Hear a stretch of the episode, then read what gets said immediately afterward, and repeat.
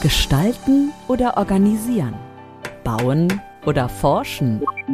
Großstadt oder Heimat? Wie die nächsten Jahre aussehen, entscheidest du. Aber welcher Beruf passt zu dir? Antworten hörst du in diesem Podcast. Orientierbar. Beruf, Leben, Zukunft. Mit vielen Tipps rund um Schulabschluss, Ausbildungssuche und Tipps für die, die dich begleiten direkt aus deiner Nachbarschaft. Sie steckt in Smartphones, in Computernetzwerken, E-Autos, Robotern oder auch in Photovoltaikanlagen. Und deshalb sprechen wir darüber, denn ja, ist in unser aller Alltag quasi äh, vorhanden, die Elektrotechnik.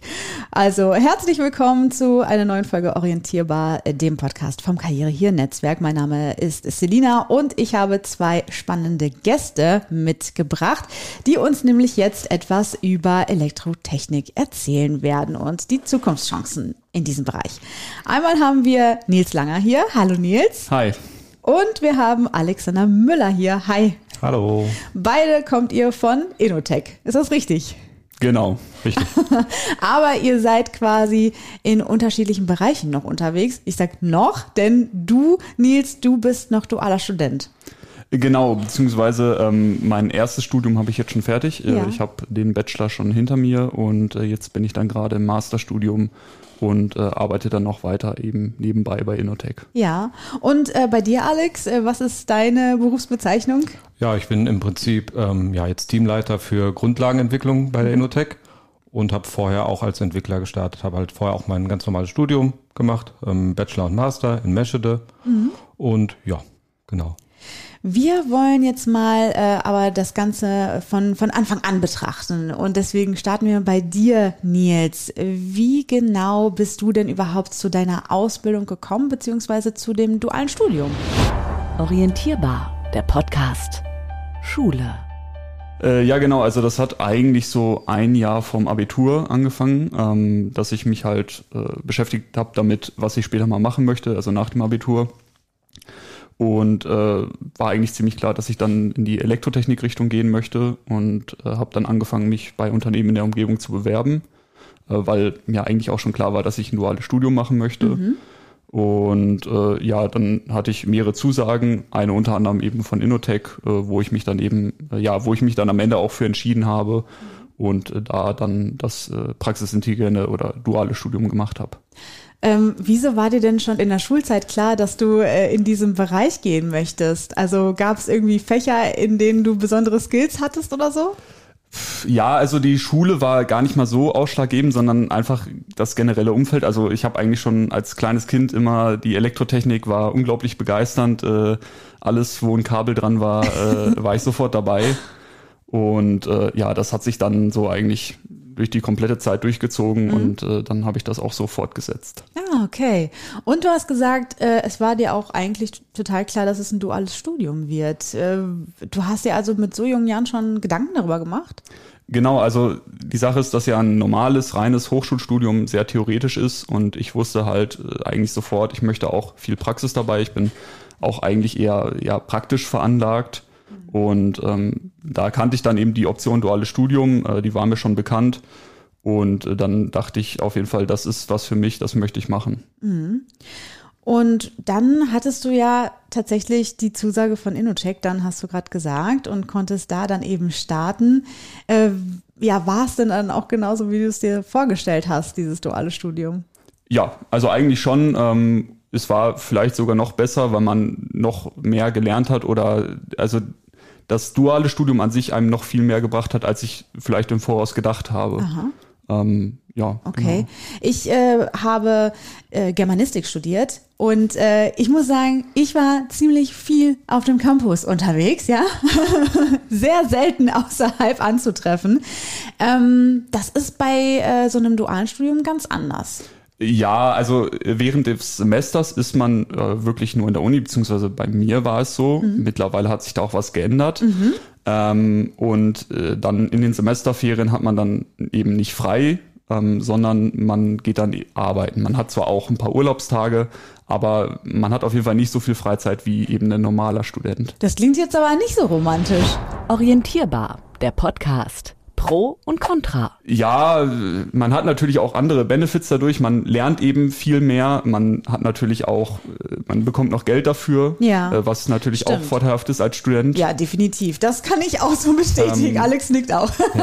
Deswegen, das ist dann immer so ein, so ein Kompromiss. Ja, nee, ich kann das schon verstehen, ähm, weil ich das eben ja nur aus der anderen Perspektive kenne, also eben als äh, quasi Studentin, die wirklich nur an der Uni lernt und äh, ich hatte ein kleines Praktikum und muss auch sagen, so nach, äh, ich glaube, ich habe insgesamt sieben Jahre studiert, äh, war das dann doch echt ein bisschen wenig äh, Praxiserfahrung, habe ich mir gedacht. So, dann wurde ich dann so rausgeschubst aus der Uni und so jetzt mal auf den freien Arbeitsmarkt. Und dann dachte ich mir so, ja, hm, okay, äh, wie genau funktioniert das jetzt? Also deswegen kann ich das schon nachvollziehen, wenn du sagst, naja, ähm, klar hat man vielleicht weniger Freizeit, aber ähm, man ist halt, ja, total fertig mit dem abgeschlossenen Studium quasi. Man hat äh, seine Berufserfahrung, praktisches, äh, Erlerntes und kann sofort loslegen, ne?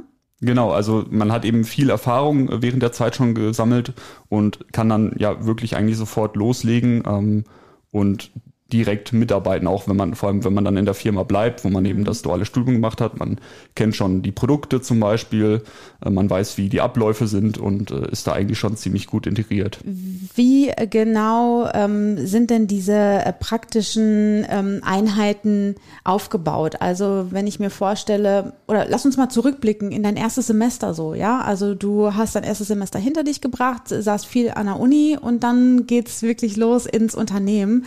Ähm, Ah, du, ihr beiden, ihr beiden seht so aus, als ob es nicht richtig ist. Äh, wie, wie genau funktioniert's denn? Ähm, ja, also bei mir war das Besondere, ich hab, bin natürlich direkt vom Abitur zum Studium gegangen. Ich habe vorher keine Ausbildung gemacht und äh, bei Innotech wurde das dann so geregelt, dass ich erstmal ein paar Grundlagen lernen sollte, also im elektrotechnischen Bereich und generell auch handwerkliche Grundlagen, die man zum Beispiel sonst in der Ausbildung vermittelt bekommt. Ah, ja.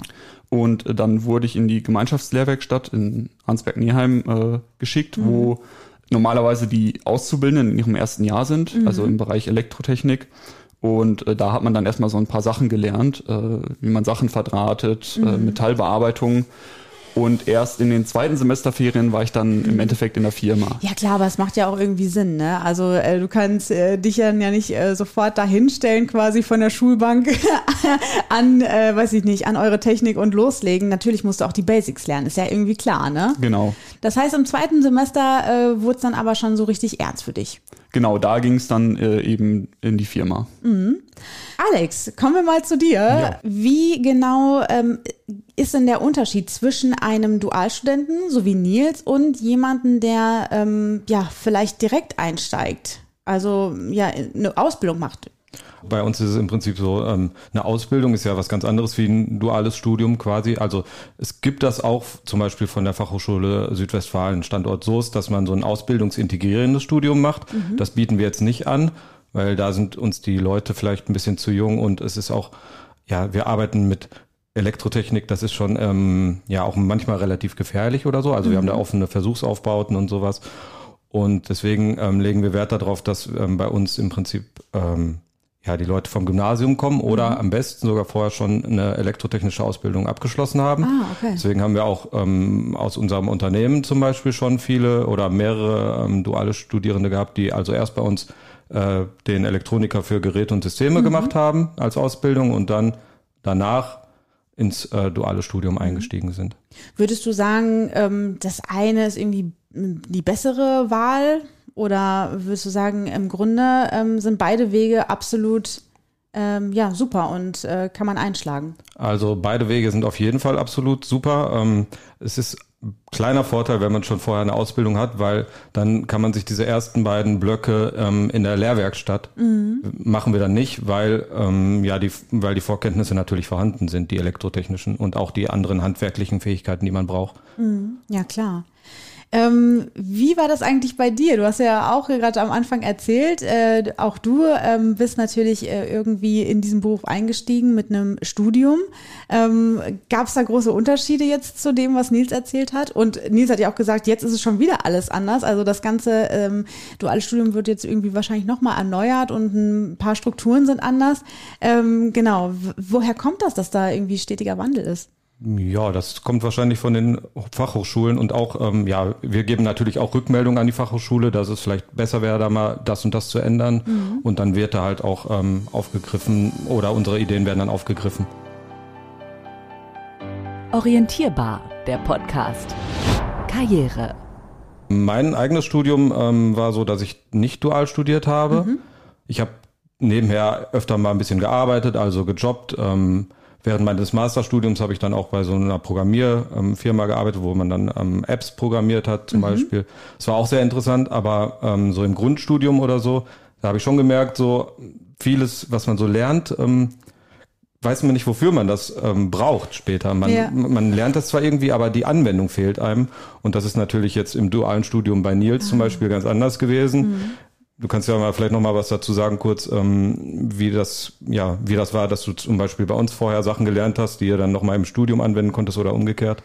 Genau, also der Vorteil beim dualen Studium ist dann eben, dass man direkt weiß, äh, wofür hat man die Sachen gelernt. Also mhm. Also wenn ich jetzt gerade was in dem Semester gelernt habe, im nächsten Semester kann ich es, oder in den Semesterferien danach kann ich es direkt in der Firma anwenden. Ja. Oder teilweise habe ich dann in der Firma Sachen gelernt, äh, die ich dann im nächsten Semester in der Uni gebrauchen konnte. Mhm. Und äh, da dann eben dann einen gewissen Vorteil hatte, weil ich einen Teil schon wusste von den Sachen. Ja, na klar.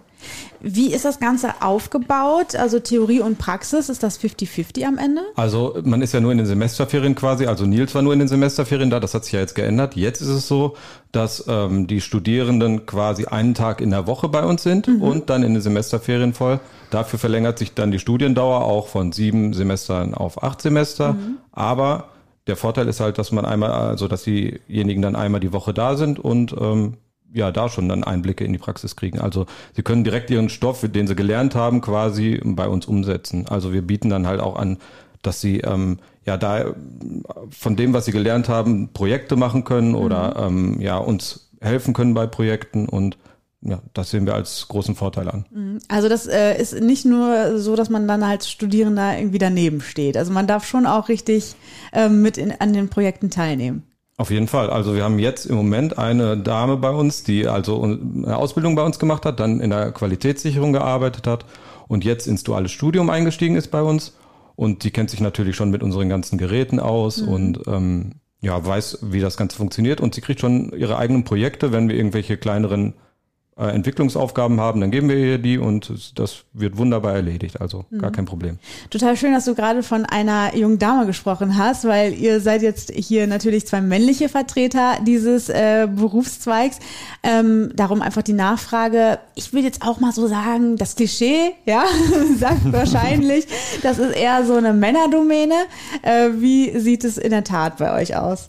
Äh, definitiv. Also ja. ähm, ist es jetzt in der Entwicklung, also wirklich in der äh, elektrotechnischen Entwicklung, glaube ich, äh, die erste äh, ah, Dame bei uns. Genau, ja, cool. wir hatten einmal eine ähm, Praktikantin bei uns, aber sonst ist das jetzt die erste Dame. Ähm, wir haben im Konstruktionsbereich, da sind zwei mhm. Mädels unterwegs.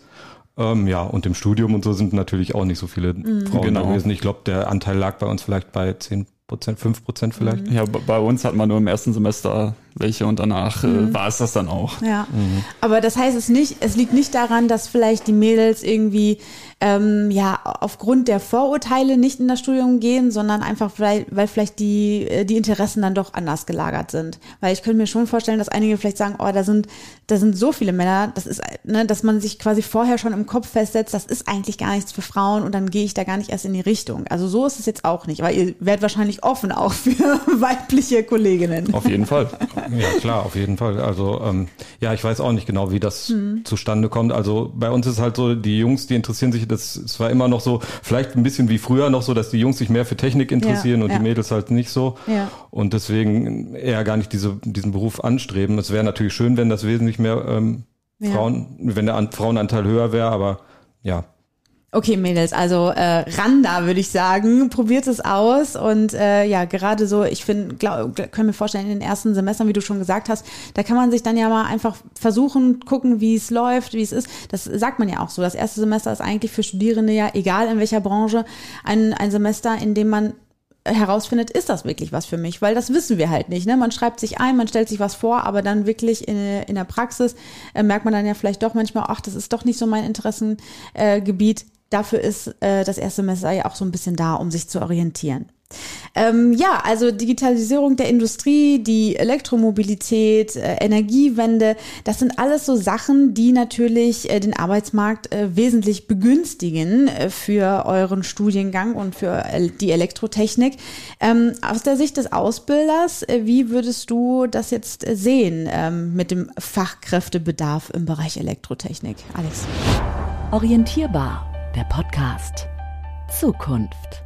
Also der Fachkräftebedarf im Bereich Elektrotechnik oder allgemein im MINT-Bereich, also im äh, mhm. mathematisch, informationstechnisch und naturwissenschaftlich und technischen Bereich, ist äh, sehr hoch. Mhm. Das kommt vielleicht auch manchen Unternehmen wie uns jetzt zum Beispiel auch manchmal zum Nachteil, quasi weil wir wirklich fast keine Fachkräfte finden in dieser Richtung. Also da ist es oft so, weil jetzt halt der Bedarf so groß ist an diesen Fachkräften, dass ähm, ja wahrscheinlich die größeren Konzerne den Markt leer mhm. räumen, ähm, weil es ja natürlich auch in der Wahrnehmung der Leute was anderes ist, bei VW zu arbeiten oder mhm. bei Mercedes, äh, anstatt jetzt hier auf dem Land bei der Firma Innotech Sicherheitstechnik GmbH.